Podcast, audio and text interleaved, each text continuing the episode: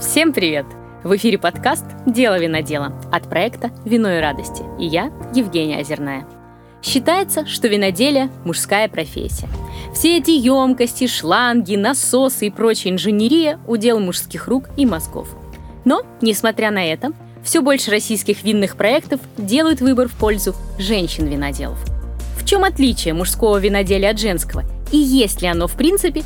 Сегодня поговорим с главным виноделом имения Сикоры Екатериной Юдиной, а также о романтическом образе винодела в соломенной шляпе на виноградниках, магии виноградной лозы, красностопе с ароматом фиалок, поездки на бандарню для выбора бочки к своему вину и счастье работать с теми, кто занимает важное место в сердце. Катя, я сегодня невероятно рада видеть тебя у нас в эфире. Объясню почему. А, не так давно мы пишем этот подкаст, и ты первая девушка-винодел, которая сейчас сидит передо мной и э, вообще сама тема женщин-виноделов э, в развивающейся вот этой отрасли, да, их становится все больше, и меня как женщину это тоже несказанно радует. Мы сегодня э, безотносительно да, э, всех остальных вопросов обязательно затронем эту тему, потому что, конечно, есть много предрассудков и вокруг области и виноделия, да, нашего э, российского, и есть еще предрассудки с точки зрения женщин в виноделии. Да, мы сегодня будем развеивать с тобой дурацкие мифы. Э, рад тебя приветствовать. Привет. Привет, э, Женечка, очень приятно, правда, для меня это э, большая честь, тем более, если я первая, люблю быть первой, вот, поэтому с удовольствием с тобой сегодня пообщаюсь. Супер. Давай начнем с твоего детства. Я вообще каждый наш подкаст начинаю с детства. А, объясню почему. Не потому что э, у меня нет других вопросов, и мне хочется задать этот банальный вопрос, а потому что мне все-таки кажется, э, что человек, когда рассказывает о своем детстве, он э, еще больше раскрывается, расслабляется. Вот такое вот э, начало э, приятное, оно пусть э, у нас э, останется традицией. Расскажи, пожалуйста, где ты родилась, как ты росла, о чем мечтала маленькая Катя, уж явно не про виноделие, наверняка. Родилась я в городе Волгодонске, Ростовской области. А, я горжусь тем, что я с Ростовской области. Правда, люблю очень все эти края. А, виноделие там всегда было. Виноградники всегда видела. У нас там а, рядом Цемлянский завод шампанских вин. То есть всегда это было на слуху. Да, но действительно в детстве я немного не задумывалась об этом, но достаточно рано это поняла. Мы с родителями часто ездили отдыхать в Крым к бабушке, и у нее была подруга, ее подруга работала главным технологом конечного завода «Коктебель». Вот, Марина Простак. И это был мой девятый класс. И когда у нас зашел разговор о том, кем бы я хотела стать, вот. А, она предложила мне а, подумать о такой профессии, как винодел, потому что на тот момент меня очень а, сильно воодушевляло море, воодушевляли горы, виноградники, природа. Просто я очень сильно люблю находиться рядом с природой. Для меня это такое ощущение свободы какой-то. Вот, и я хотела всегда путешествовать, а, чтобы работа а, дарила мне крылья, а не наоборот ломала их. И вот она предложила подумать о таком варианте. Я много читала, смотрела все эти ролики, они же про виноделие. Идет этот винодел а, в шляпе, такой красивый, с бокалом среди виноградников. Ну, это правда эстетически просто невероятно выглядит. И я четко решила, что да, я попробую. Э, двигала мной, наверное, я не знаю, интуиция. Э, конечно, отчета полного, возможно, на тот момент я не отдавала себе, но для себя решила. То есть я в школе сделала серьезный упор на химию, а, поступала целенаправленно в университет на кафедру виноделия, не поступила на нее. Ну, как, вернее, поступила, но меня записали в группу сахара, чая и табака. Для меня это был серьезный стресс на тот момент. Я девочка, мне 17 лет, я в Краснодаре одна, никого нет, никто не может помочь с этим вопросом, вот. И, ну, я знала, зачем я сюда пришла, и, собственно говоря, там через время добилась перевода и далее продолжила учиться на кафедре, вот. Так что с детства, в принципе, можно сказать, что я уже пришла к виноделию, и это а, такая была детская мечта. Ну, то есть э, попасть и стать э, виноделом, какого, какого я себе представляла в голове. Так, давай тогда компрометирующий вопрос. Когда первый раз вино попробовал и что это было? А, первое мое вино, я правда его не забуду, это игристое «Новый свет», а, розовое из пино-нуара. А, это был брют. И вот это как раз а, и был, был мой девятый класс, это, наверное, мне где-то было лет 14. Мы, да, получается, когда приезжали постоянно в Крым, нас постоянно возили по винодельням разным, по дегустациям. Я все это видела, наблюдала. Вот. И я, как сейчас помню, этот бокал, он правда. Это было что-то волшебное.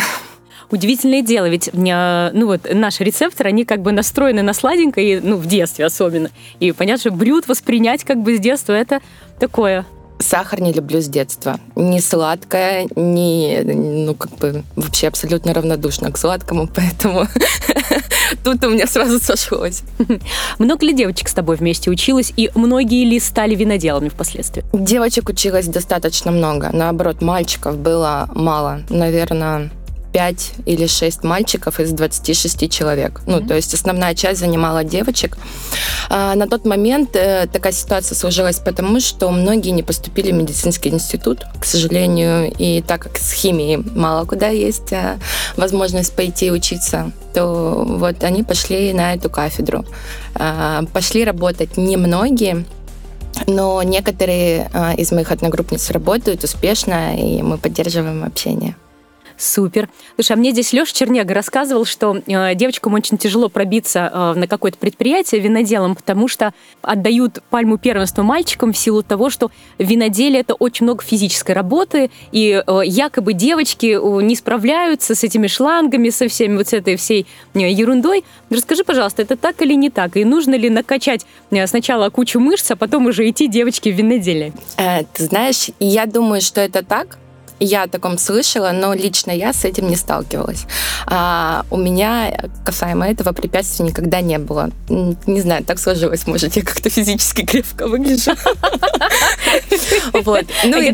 Она точно сможет, если Да, ну и достаточно с детства я всегда была физически активно развита, занималась там всегда а, спортом, и для меня физический труд это не страшно. Если посмотреть на мои руки, то видно о том, что все-таки руками я тоже работаю. А, Скажи, пожалуйста, есть ли какая-то э, разница в вот чисто женском подходе к виноделию и вот каком-то мужском подходе? Потому что вот опять же мы сейчас э, буду вспоминать все время Лешу Черняку, потому что именно с ним у нас зашла беседа именно про женщину в виноделии почему-то. Он такой брутальный мужчина, что захотела с ним поболтать про девчонок. Вот, и он как раз говорит о том, что э, ему не нравится вот это распределение на женское мужское, потому что вино оно мое, но все равно наблюдает сам лично, что у женщин женщин получаются вина элегантнее и интеллигентнее, как бы, чем у мужчин. Есть такое наблюдение, это правда или это очередной миф? А, я тоже считаю, что, наверное, нету женского мужского, потому что я пробовала вина мужчин очень тонкие, деликатные, и пробовала вина женщин супер мощные, экстрактивные. Но если все-таки покопаться поглубже, да, я, мне тоже кажется, что женщина а, чуть-чуть э, делает изящнее. Просто это, наверное, связано с тем, что ну, женщины все более эмоциональны, более чувственны. Соответственно, а так как э, ты очень много вкладываешь своей души, своих эмоций в вино, то, конечно, это отражается.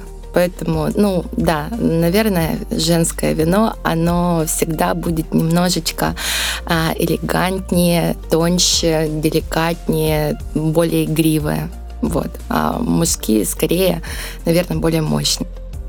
А ты сама выходишь на виноградники? Вот тоже считается, что как-то женщина, она вот э, через виноград вот начинает свой, свое вино э, делать, да? Выходишь, общаешься с виноградом. Вот есть какая-то связь действительно в том, что вот э, женщина как-то по-особенному с ним общается? А, полностью с тобой согласна, что как-то по-особенному. И, в принципе, я на винодельне разговариваю не только с виноградником, но и с емкостями, и с бочками, особенно когда проходит процесс брожения это ежедневный разговор о том, а, что нам нужно все сделать правильно, и все мы постараемся. Вот. Да, я согласна с тобой, и знаешь, такой интересный есть момент, а, как время года по-разному сказывается на виноградниках и какая-то атмосфера. Это что-то невероятное. А, плюс в имении Сикора это то, что наше виноделие находится среди виноградников. И поэтому каждый день мы там, мы с ними, мы их видим. Вот. И э, я обожаю, когда э, как раз сейчас период обрезки, и вот его обрезали, и он весь стоит такой а, обнаженный, э, готовый к будущей главе своей жизни. И это невероятно видеть вот э, полностью весь цикл. Когда он сначала такой весь раскрытый, потом, когда он начинает э, э, выпускать побеги, это же просто он играет своими красками на виноградниках. Это безумно красивое зрелище. А аромат, который стоит, когда начинается цветение, ну, э, это просто невозможно. Это, наверное, лучший парфюм, который я когда-либо слышала. Правда, это потрясающий аромат. Вот. А, когда начинается созревание и после. Ну, то есть это правда удивительно. К ароматам как раз. Э, для меня а, виноделие, винодел, вот его э, как бы отношение к ароматам сродни, наверное, такой же магии, как у парфюмеров, да, вот как э, развить такую чувствительность носа, да, когда ты э, должна понимать, да, что у тебя потом, да, получится э, в бокале, в бутылке. Вот для меня это какая-то магия. Есть тут место магии или это чисто практика, не знаю, или действительно какой-то талант должен быть? Эм, я думаю, что все-таки это можно а, развить. Э, самое главное дегустировать, постоянно дегустировать э, на каждом этапе разные вина в любых местах. Э, и со временем ты начнешь все глубже, глубже чувствовать те, те ароматы, которые вину присущи. Ну, то есть я думаю, что все-таки развить возможно. талант ну, я думаю, это больше не талант, а умение чувствовать себя, свои ощущения а, прислушиваться к себе. Вот, наверное, вот так. Хорошо, к необычной ароматике. Расскажи, пожалуйста, обычно, э, ну, вообще имени Сикора изначально, да, э, выращивал европейские сорта винограда, и вот вы посадили э, красностоп прекрасными, красивыми террасами. Вообще о, об имении Сикоры можно рассказывать часами, да, об эстетике виноградников, о, о красоте. И действительно, те, кто там не были, ребят, съездите, это действительно достойно внимания, и это невероятная красота. Так вот, террасами высаженный красностоп, и вот уже я буквально это этой зимой я держала его в бокале, и он пахнет фиалками. Как, Катя, как? Вот тут магия. А, если а, человеческий нос можно как-то развить, то то, что творит глаза, и почему а, она способна на такие вещи, то есть вроде бы э, растет виноград, э, растут ягоды, но там откуда-то появляется персик, э, фиалки, как мы говорили, мед, к примеру, да. А здесь э, просто невероятная какая-то магия и химия. И ты знаешь, когда я помню первый раз э, мы сделали купаж красностопа 2018 э, года урожая и нашли эту фиалку, ну, для нас это было, ну, правда, что-то удивительное. Но мы не уверены были в том, что это прям фиалка.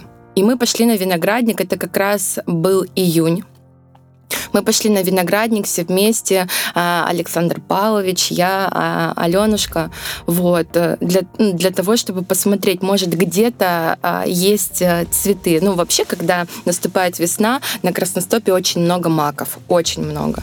И, возможно, маковые как раз вот эти вот кармашки можно и найти в Красностопе тоже, если покопаться.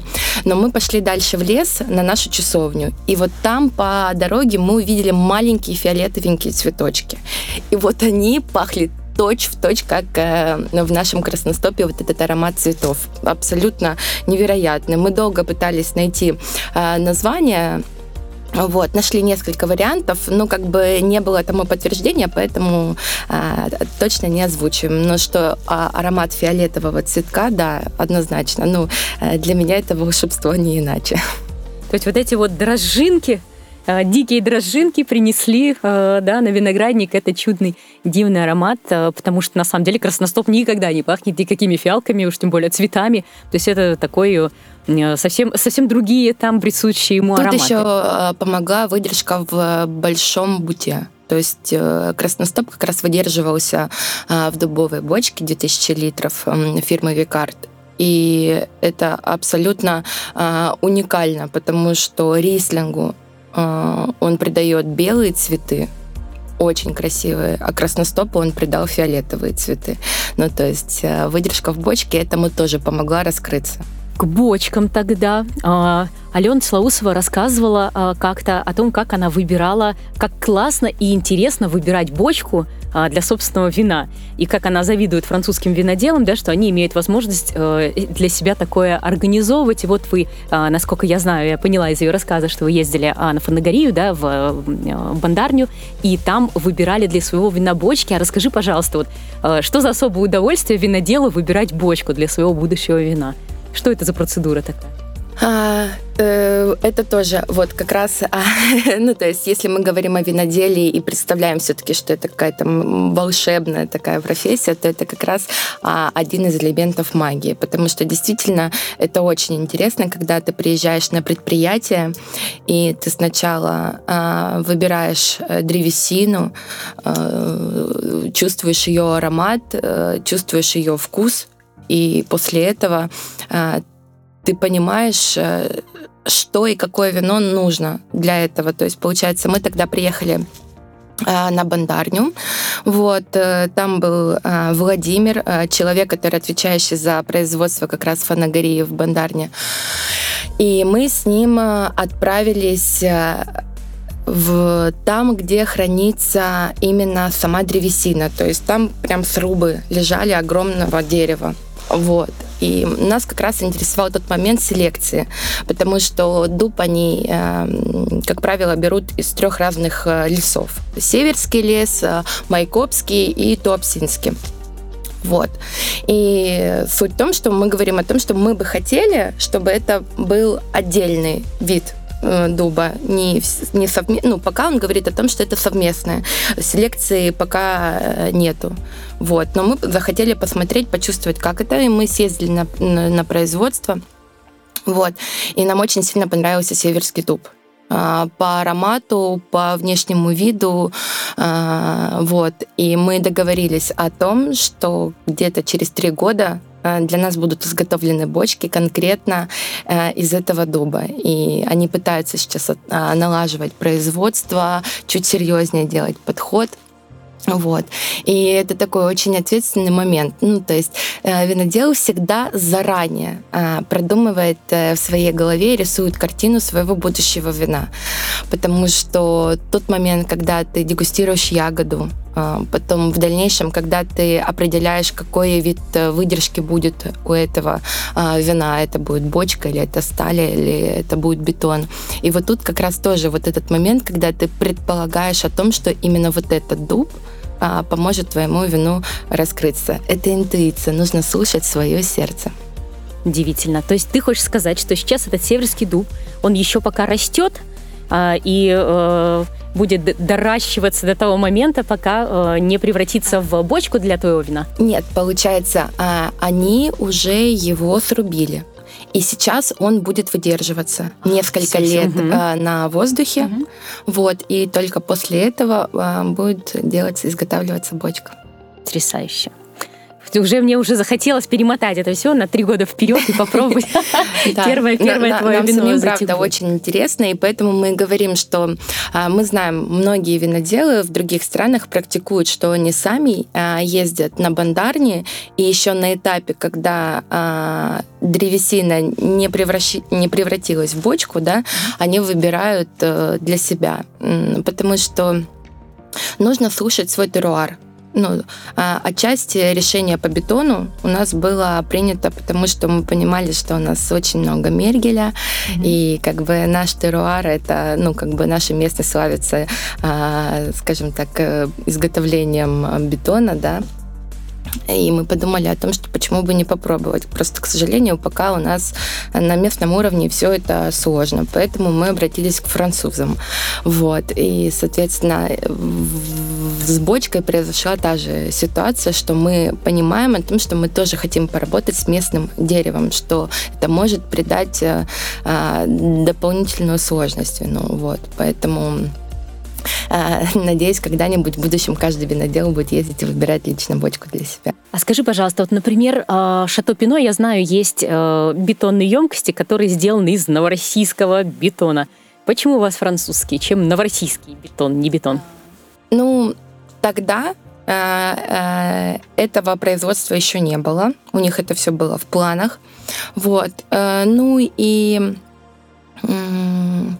мы лично с Аленой ездили во Францию и выбирали именно эти бетонные сферы. Нам они очень понравились. Нам понравилась э, их форма, то, что они круглые. Вот. Э, нам понравилось то, что это облегченный бетон.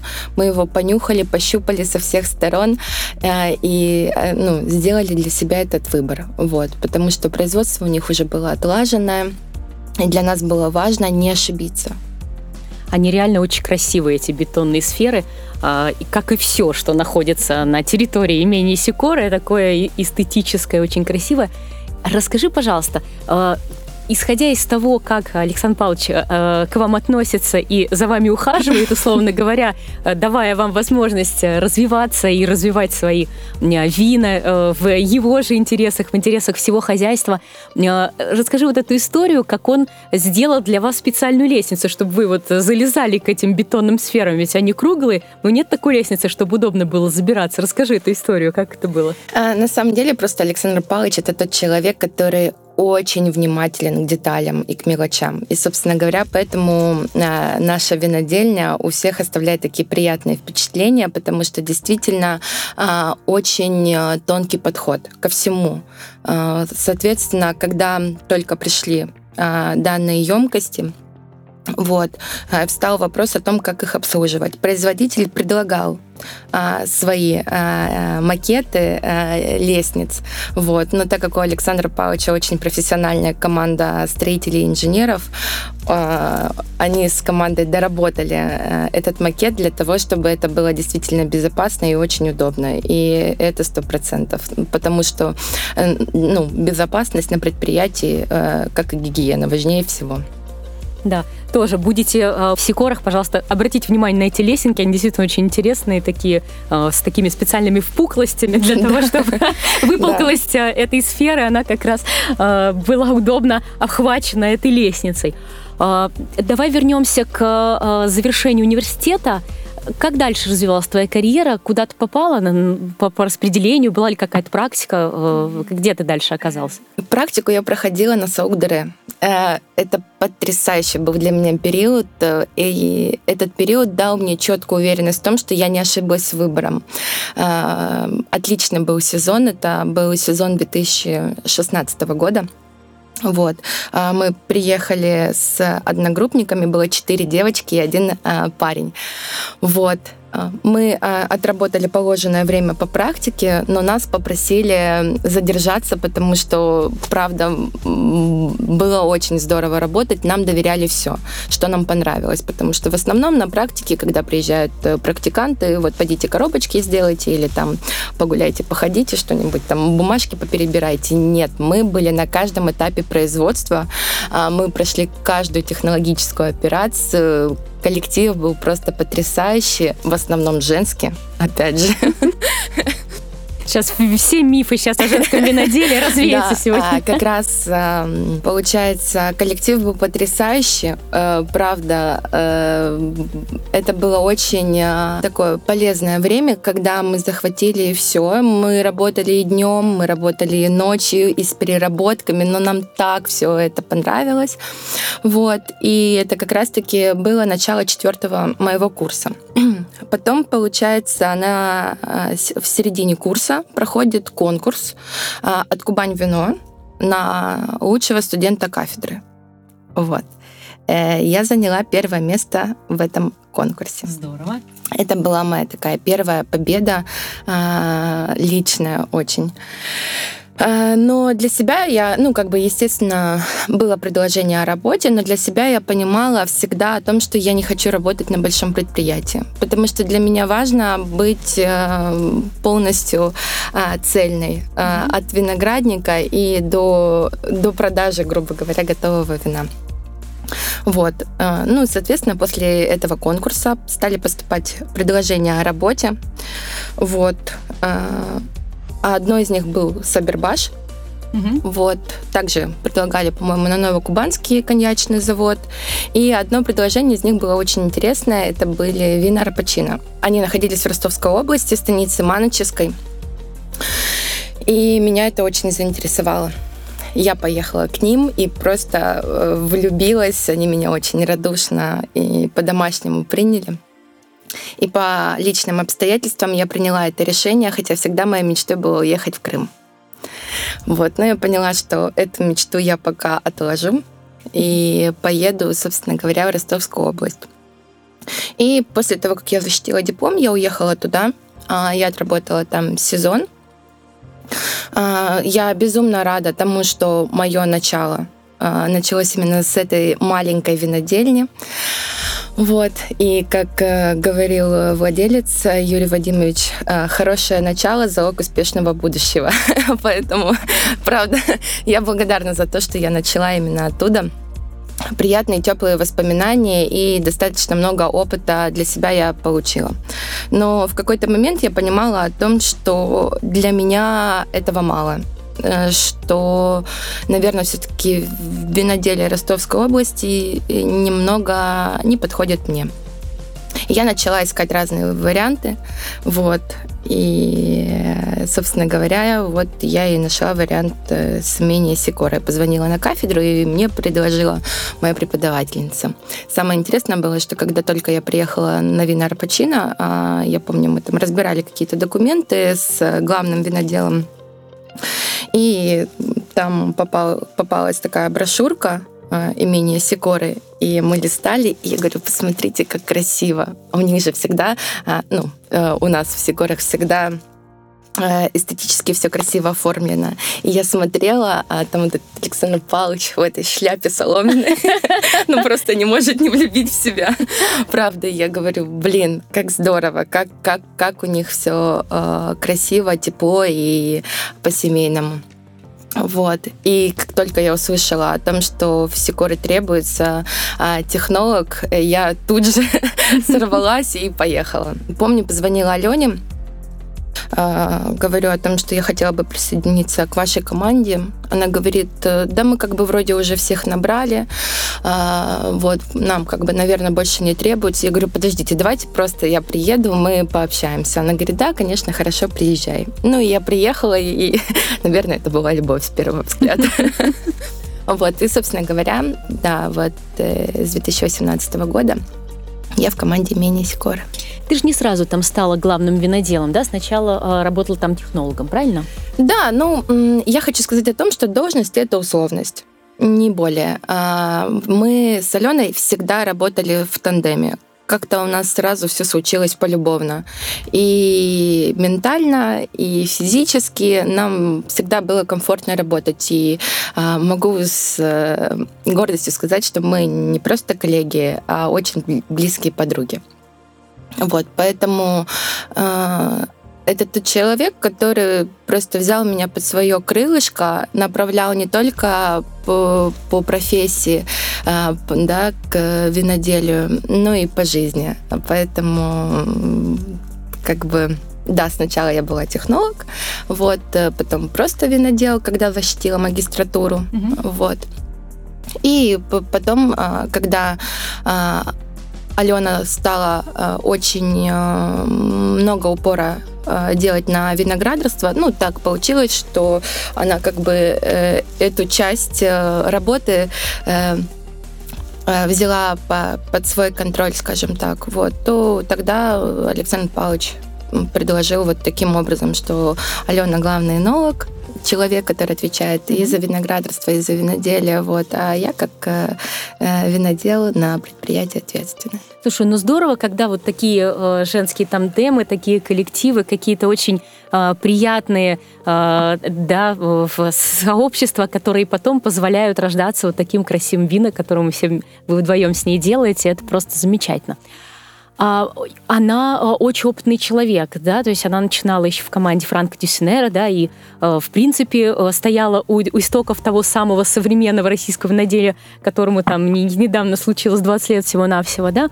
Расскажи, пожалуйста, вот этот ее опыт, да, вот это ее, вот это ее стояние у истоков, оно придало вам, да, каких-то сил и Э, как оно отразилось да, на тех винах, которые вы делаете? А, однозначно. А, во-первых, Алена абсолютно уникальный человек, э, светлой души. И как раз э, вот эта ее светлая душа, красота ее души и позволяет вот так тонко, нежно и трепетно относиться ко всему. Она относится так не только к виноделию, а в принципе по жизни ко всем а, деталям. Вот, поэтому опыт ее с Франком, а, безусловно, отразился и э, на нашем предприятии, потому что в свое время у них был точно такой же тандем, как э, у нас не сейчас. У нее был с Франком. Они были близкие друзья. Соответственно, они очень много дегустировали, много разговаривали, много работали. Э, и учитель и ученик, возможно, да, но, наверное, это просто произошло родство душ, и поэтому я думаю, что все вот это вот э, потом а, и, а, и отразилось в наших винах. В любом случае, конечно, опыт э, французского винодела а, передался Алене, и когда Алена пришла в имение Сикоры, да, то непосредственно начала работать по французским технологиям. Мы всегда говорим о том, что мы работаем по классическим французским технологиям. Вот. Чем э, виноделие Ростовской области отличается от э, виноделия э, Кубани? В первую очередь это сортовым составом. Как правило, европейские сорта в Ростовской области показывают себя немного иначе, нежели в Краснодарском крае или Крыму. Вот. А автохтонная история очень интересная, и я считаю, что как раз она и заслуживает там свое место. Вот. Поэтому это очень интересный момент, с этим тоже нужно работать. Э, э, это обязательно должно быть в каждой стране какие-то свои такие сорта и интересные вина из них, вот. Но э, для меня, э, наверное, я я себя просто в этом не. Угу. Я тебя подвожу, на самом деле, к обывательскому вопросу э, про укрывное виноградарство. То есть считается, что чем холоднее, тем сложнее возделывать виноград, а чем теплее, ну, соответственно, он там как трава сам растет, и ничего с ним делать особо не надо. Так ли это? Э, да, ну, не то, что как трава, но, конечно, безусловно, уход э, в два раза сложнее и серьезнее, потому что э, лозы обязательно нужно укрывать, потому что порой зимой э, опускаются до минус 30. Это серьезный стресс для лозы, поэтому а, конечно, а, все это отражается на лозе, возможно. И поэтому как раз вот автохтонные сорта, которые и были для этого приспособлены, показывают себя лучше, нежели какие-то европейские классические. Я смотрела кино недавно, а, новое, про шампанский регион, так оно и называется, всем шампанского или как-то так. Да, да. смотрела и, его. и там как раз э, случился замороз, э, заморозки, и у них такая паника была, они такие с этими, с какими-то свечами, стали ставить их там вокруг винограда. А, а я вот сейчас наблюдала буквально две недели назад, у нас выпал снег здесь в Новороссийске, и вот все засыпало, и что-то никто с фонарями ни с какими не стал, не жгли тут вокруг винограда, не грели. Важный период, в, в какой это случилось. То mm-hmm. есть, как правило, у них это случилось, когда уже а, начали открываться почки. И вот этот момент самый такой а, опасный и щепетильный для виноградника, потому что, к сожалению, урожай можно полностью потерять. Вот. А когда лоза спит, Uh-huh. А, ну, то есть а, не спит, а находится в состоянии покоя, как сейчас, да, вот, то для нее это не так а, критично и страшно. Поэтому мы были спокойны, и более того, мы не, не просто были спокойны, а были рады, потому что зимние осадки для нашей зоны э, это очень важно, так как, как правило, весенне-летний период у нас их э, недостаточно. То есть как раз земля набрала необходимое количество влаги для того, чтобы подпитать потом а, лозу, чтобы она а, начала расти а, красиво и хорошо. Здорово. твоя страсть к конкурсам, к участию в конкурсах. Вот расскажи про э, конкурс, в котором ты участвовала, конкурс юных виноделов, и в котором сначала не заняла первое место.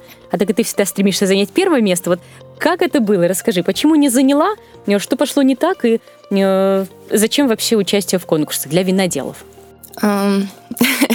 Ну, я думаю, это был мой характер. Ну, именно если мы говорим об участии в конкурсе, да, а, я достаточно, правда, целеустремленный человек, а, вот, и если я чего-то хочу, то мне обязательно нужно это заполучить, вот. Я помню, тогда как раз только я пришла а, работать в умении Сикоры, вот, и а, наш маркетолог предложил мне поучаствовать в данном конкурсе.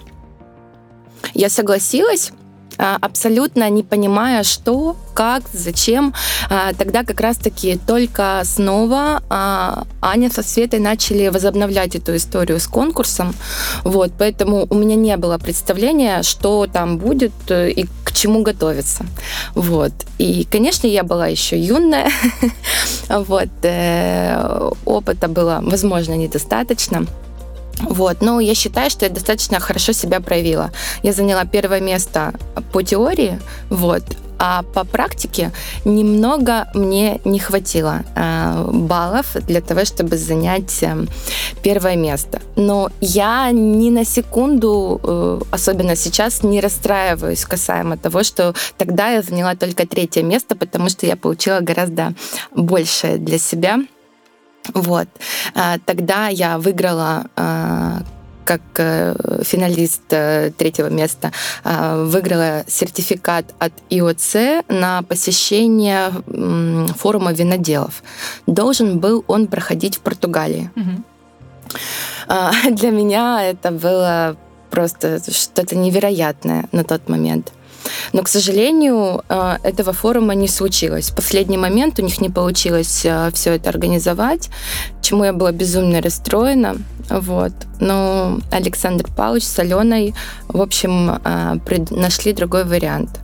И мы с Аленой отправились сначала в Германию на выставку Провайн, одна такая из самых известных винодельческих для того, чтобы подегустировать э, э, много других вин, особенно рислинги нас интересовали. Mm-hmm. Вот, э, мы посетили там достаточное количество виноделий, но после этого мы отправились в Францию, побывали еще там, поэтому, да, у нас был такой небольшой тур, поэтому я не потеряла и не расстроилась, что получилось так. И очень даже рада. Я, правда, с этой поездки очень много для себя подчерпнула и увидела все это своими глазами вживую, не только по, по фильмам, фотографиям. Поэтому это был такой очень для меня важный момент. И когда в 2019 году снова проходил конкурс, я поняла, что мне срочно нужно участвовать, и я понимала, что в этот раз э, я знаю, э, для чего я туда иду. Если поначалу я просто было мне интересно, mm-hmm то на второй год я была уверена в том, что я хочу получить это первое место. Для меня, для меня это важно. А какой приз был здесь для, за первое место?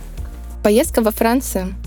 Вот. К сожалению, не получилось поехать, потому что произошел ковид, э, вся вот эта вот история mm-hmm. там сложная. В общем, ну, как бы в любом случае еще будет э, это время. Сам факт победы, он был э, да, сладостный. Да, безусловно. Э, для меня, особенно в тот период, это, правда, было важно. Вот поэтому. Расскажи про ваши удивительные рислинги. А, и я знаю, что э, сейчас уже в этом году Simple Wine выкупил у вас уже, ну, условно, э, годовой запрос этого рислинга. И, э, и надо еще и еще его пьют, и все больше и больше а, большая ответственность, да, и как вы с этим справляетесь? Вот быть таким хозяйством, с таким именитым уже вином, медоленосным, как вы с этой ответственностью живете вообще, с Аленой? А, э, тяжело. тяжело, потому что а, на самом деле работа с э, любым сортом и вином это очень ответственно. Но если мы говорим сейчас про рислинг, э, то однозначно это сорт этого теруара. Ну, то есть то, какие результаты он нам выдает, а, это просто что-то невероятное. Для себя просто мы уже давно а, выработали а, определенный путь, да, нашли его с рислингом, потому что это первый, один из первых, ну, то есть было два сорта Каберне Савиньон и рислинга, это был один из первых, с которым э, мы начали э, работать, э, начали понимать его, вот, э, и безусловно, в первую очередь это проявление теруара, а далее это уже наше э, наблюдение и подход о том, как и что лучше ему подходит именно в нашей местности. Поэтому самое главное слушать э, э, вино, слушать себя, оно тебе всегда подсказывает, что и как ему лучше. Вот, поэтому на, дан... на самом деле, да, сейчас очень большой дефицит рислинга, и мы уже давно пытаемся э, ограничивать э, наши продажи по рислингу, потому что э, сложно справляться э, с тем, что нам не хватает объема, вот, и поэтому в 2022 году мы досадили дополнительно 4 гектара рислинга, вот, потому что понимаем о том, что этот теруар, опять же говорю, что очень и очень а, рад а, поработать с ним. Я знаю, что э, имя Сикоры и у вас такой подход э, что пока вино э, полностью не будет готово, э, пока оно вот не покажет себя с наилучшей стороны, вы его э, не разливаете по бутылкам, не пускаете в продажу, на дегустации и так далее. Вот этот еще скрупулезный да, подход, вот этот основательный как раз, видимо, Александра Павловича, да, к производству он тоже, наверное, накладывает какую-то такую ответственность, да, то есть, словно, да, вас уже трясут, да, в хорошем смысле поставщики, и это классно, потому что э, хорошее вино, да, условно, это то вино, которое продается, которое любят и пьют, э, но тем не менее, вот ваш такой подход, э, да, как вы выдерживаете вот эту грань, э, такой балансируете, да, вот э, вашей основательности и вот этой вот э, гонки поставщиков э, за вашей продукцией. А, тут э, важно понимать, что э, самое главное правило для нас — это чтобы вино с винодельни выходило в готовом виде к употреблению. Потому что для нас важно, чтобы человек, который купил а, бутылку нашего вина, он ее открыл и выпил ее в удовольствие. А, потому что ну, человек же в любом случае приходит в магазин, чтобы купить бутылку вина и ее выпить. Мало а, да, э, людей, которые приду, куплю бутылку и положу ее лет так на 10. Или, я таких не знаю, или, у меня так не получается. Или я приду в ресторан, закажу, и пусть она как бы стоит. Нет, э, все-таки в первую очередь, да, а, цель это а, выпить непосредственно этот напиток. Поэтому для нас очень важно, чтобы вино в том виде, в котором мы его задумали, оно попало а, в ваши руки, к вам в бокалы. Вот, поэтому от этого такой подход. А, конечно, это все еще дополнительно, потому что нам позволяют э, наши производственные мощности дополнительно все это выдерживать. А, но и закладывалось при строительстве все это заранее. О том, что, ну, то есть, как бы у нас завод рассчитан а, на миллион бутылок. Хотя никогда такой цели производить и не было. Там 350 тысяч — это, грубо говоря, наш э, предел. Э, исходя из наших виноградников, расширяться пока не планируем. Да и думаю, вообще. Вот, поэтому и это было как раз тем расчетом, что вина будут выдерживаться определенное количество в емкостях, потом дополнительное время в бутылках, э, потому что, еще раз подчеркну, что нам важно, чтобы вино выходило в том виде, которым мы его задумали. Расскажи как раз, вот, коль уж мы э, затронули то, что э, вам важно да, э, в производстве вина, какие еще принципы э, присутствуют в философии имени Сикоры, которые тебе близки, э, которыми вы руководствуетесь? Э, что это за принципы? Я знаю, что как раз у Александра Павловича очень глубокая философия и такой мудрый подход к жизни. Расскажи немножко об этом. Тут самое главное, нужно понимать, что когда ты работаешь в команде мини-сикоры, невозможно не вдохновиться подходом Александра Павловича, потому что этот человек очень глубоко и детально подходит к мелочам. Ему важно все от начала и до конца. Нет такого, что он опускает или обесценивает. Все важно. И когда ты работаешь э, в его команде, то ты невозможно заряжаешься этим, вот этой а, хваткой, мотивацией, целеустремленностью, вот этой скрупулезностью. А, это правда просто влюбляет в себя и не оставляет тебе другого шанса. И поэтому а, все на винодельне и происходит а, полностью с вот таким трепетным отношением ко всем деталям. Все, все, все очень важно. Вот. Ну и, конечно, безусловно, а, Аленушкин подход а, в том, что это все должно происходить по любви, то а, тут э, тоже невозможно по-другому. Работаем по любви и очень трепетно. Так красиво, даже перебивать не хотелось. Давай теперь вернемся к нашим потребителям, вообще к потребителям российского вина. А мы как раз с тобой до эфира обсуждали, что почему-то очень мало, э, да и мы вообще с каждым виноделом это обсуждаем, э, этот феномен странный, да, почему очень мало в ресторанных картах местных ресторанов, причем хороших ресторанов, да, их сейчас становится немало. Тоже здесь уже от шашлычных дяди Ашота мы отходим, да, в сторону высокой кухни, слава богу.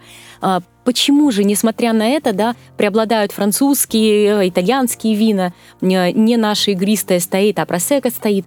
В чем здесь вот этот феномен, да? Почему так происходит, как ты думаешь? А, я думаю, это связано с нашей историей в том числе.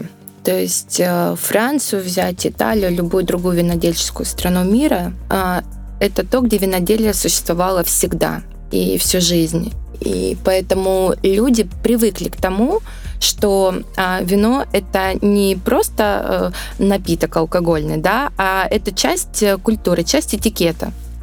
Вот. А мы в свое время, к сожалению, этот этап утеряли. Вот. И поэтому только сейчас мы начинаем снова к этому возвращаться. И, соответственно, это очень не быстрый э, процесс, а очень такой длительный, но мы очень быстро по нему идем достаточно быстро двигаемся. Вот, поэтому мы обязательно еще к этому подойдем, когда в каждом доме, а, в каждом ресторане будет не просто хорошее а, отношение да, к вину, а будет большая любовь к нему, именно к местному российскому. А, твои э, прогнозы э, на развитие российского виноделия, вообще популяризацию российского виноделия? Вот Э, куда мы, куда мы движемся. Да? Э, и сейчас есть тенденция к тому, что все больше игристых вин а, начинает производиться, да, чуть ли на 25% увеличилось производство игристых вин. И я знаю, что вы в умении Сикоры тоже а, заложили а, игристое и присоединитесь в какой-то момент. Когда, кстати, расскажи нам, вы присоединитесь? Планируем к Новому году к этому Мо- Новому году. Да, возможно, а, даже к осени уже. Как первое. Здорово. Да, но это будет абсолютно а, маленький тираж, который пока, возможно, будет только у нас на винодельне. Вот, но в дальнейшем планируем выйти около 20 тысяч. Так, друзья, планируем туры, планируем туры и обязательно заедем в Сикор за игристым. Игристая а, вообще сейчас очень интересная ниша на российском рынке, потому что действительно э, очень мало э, предприятий, да, которые выпускают игристые в таком э, более, э, скажем так, э, повышенном ценовом сегменте. Вот, э, мало все-таки пока на данный момент э, вин по классике игристой, вот, но совсем скоро как каждое предприятие э, встанет, и это будет очень интересно, потому что я считаю, игристое это, в принципе, всегда был а, российский напиток, правда, потому что я думаю, не, не, нет семьи э, в России, которая бы Новый год, к примеру, не отмечала бы с игристым, да и любой праздник. Правда, ведь это всегда для нас какой-то а, хороший повод, а, хорошее настроение, эти веселящие пузырьки. Вот, поэтому я думаю, что особенно в игристом у нас очень а, большое будущее. Да и, в принципе, во всех винах а, большое будущее у России. Вот. Э, сейчас, конечно, настали очень непростые времена. А, вот. Но мы, мы, мы справимся. Самое главное это продолжать делать то, что мы делаем. Продолжать делать э, вина. Не, не останавливаться, не заострять э, внимание на каких-то внешних проблемах, хотя о них тоже нужно думать, а все-таки просто продолжать э, творить и, и создавать что-то новое и уникальное. Откроешь нам секрет, из чего будет это ваше игристое? Что там за сортовой состав? Первая игристая, которая выйдет, это будет рислинг, стопроцентный.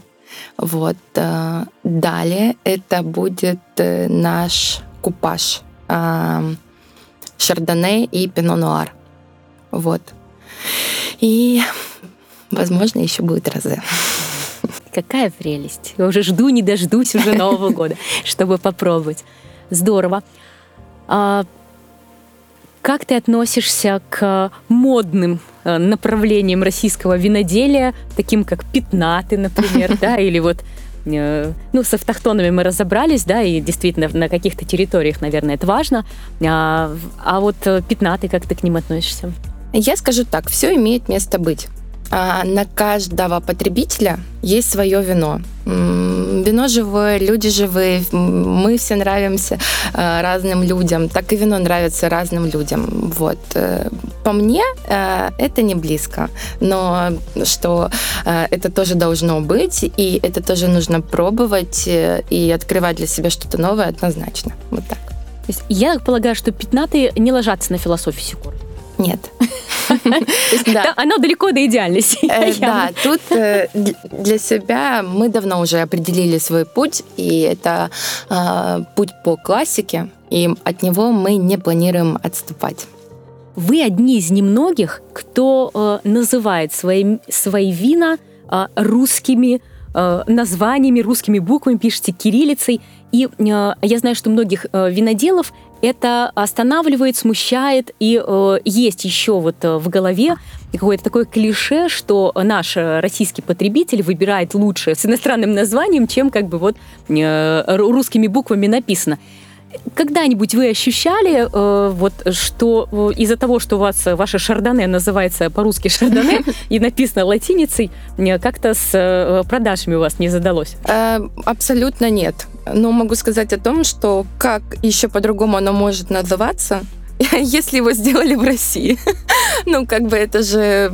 Мы же в России производим наши вина. А, вот. Э, говорим по-русски, пишем по-русски, документация по-русски. Поэтому а, по-другому, наверное, быть и не могло. Сказывается ли это как-то на продажах? Нет, вообще абсолютно не замечали.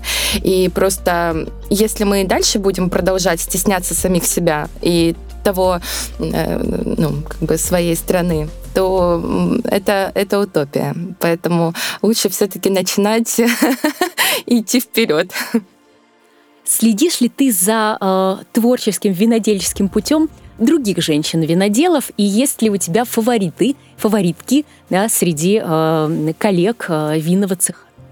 Конечно, э, я слежу потому что, как, как э, мы с тобой разговаривали до этого, мы все близкие, потому что мы все занимаемся одним э, делом, и тем более наша профессия очень такая узкая и тонкопрофильная, поэтому Конечно, наблюдаю, смотрю, мне очень интересно, очень важно. Э, я, мне кажется, за всех переживаю, потому что, ну, мы делаем такую, такую огромную миссию, такую сложную, поэтому э, нет нет здесь э, дела, ну, вообще нет здесь конкуренции, абсолютно. Вот. Э, сказать о фаворитах, э, наверное, для меня это очень громко, потому что я человек, который в первую очередь всегда смотрю на себя. Вот. Ну, Плюс ко всему, для того, чтобы считать кого-то фаворитом, надо близко знать, э, надо работать. И поэтому, исходя из этого, могу назвать только, конечно, Алену Целоусову, что, безусловно, для меня фаворит моего сердца, скажем так. Хорошо. Э, давай тогда, если не женщины, а вообще, в принципе, в широком смысле слова, кого ты сейчас из российских виноделов любишь и сама, может быть, пьешь чьи вина? Э, я очень люблю игристые. Ну, э, возможно, просто потому, что пока имени Секуры э, не, не выпускает свои, да, то, соответственно, пока я покупаю других. Но вообще, правда, я люблю игристые вина, вот, очень люблю Левкадию, Тамиллионы. Вот. А на, на самом деле на каждом предприятии сейчас российском можно найти свое вино под определенный случай, под определенное настроение, под определенную компанию. Ну, то есть Россия уже давно вышла на тот уровень, где, правда, на каждой винодельне можно не сильно там копаясь, а просто взять бутылку, и она будет достойная, где-то уместная, где-то, а, возможно, не очень. Но, тем не менее, а, наверное, вот так. То есть мы сегодня не услышим топ-5 от э, Екатерины Юдиной э, так, такого, чтобы наши терпеливые слушатели, дождавшись финала подкаста, традиционно услышали, зачем же им пойти э, в магазин. Вот я, например, тебе расскажу, что я вот вчера праздновал свой день рождения и э, купила бутылку вина, которую порекомендовал э, э Леш Чернега. Э, это был игристый кокур от Инкермана. Э, и никогда не пробовал игристый кокур. И вот э, вчера он украсил мой праздничный стол. Хороший выбор. Кокур, в принципе, сорт для меня на самом деле, вот э, если красностоп, там у нас занимает определенное место, а для меня вот еще определенное место в сердечке занимает кокур, правда, интересный сорт. Так вот, я тебе к тому веду, что, может быть, э, кто-то, послушав наш подкаст, э, пойдет и возьмет с полки. А, а Сикор однозначно возьмет, конечно же, да, но что-то еще, вот э, твои рекомендации. Тогда однозначно это Левкадия Тамиллион. Угу. Правда, всей душой люблю это игристое. А, недавно для меня случилась маленькая любовь с вином усадьбы Дивноморская. Мы были Э, у них в новом э, баре Гранд Вин, вот, и нам предложили попробовать э, эксклюзивную партию.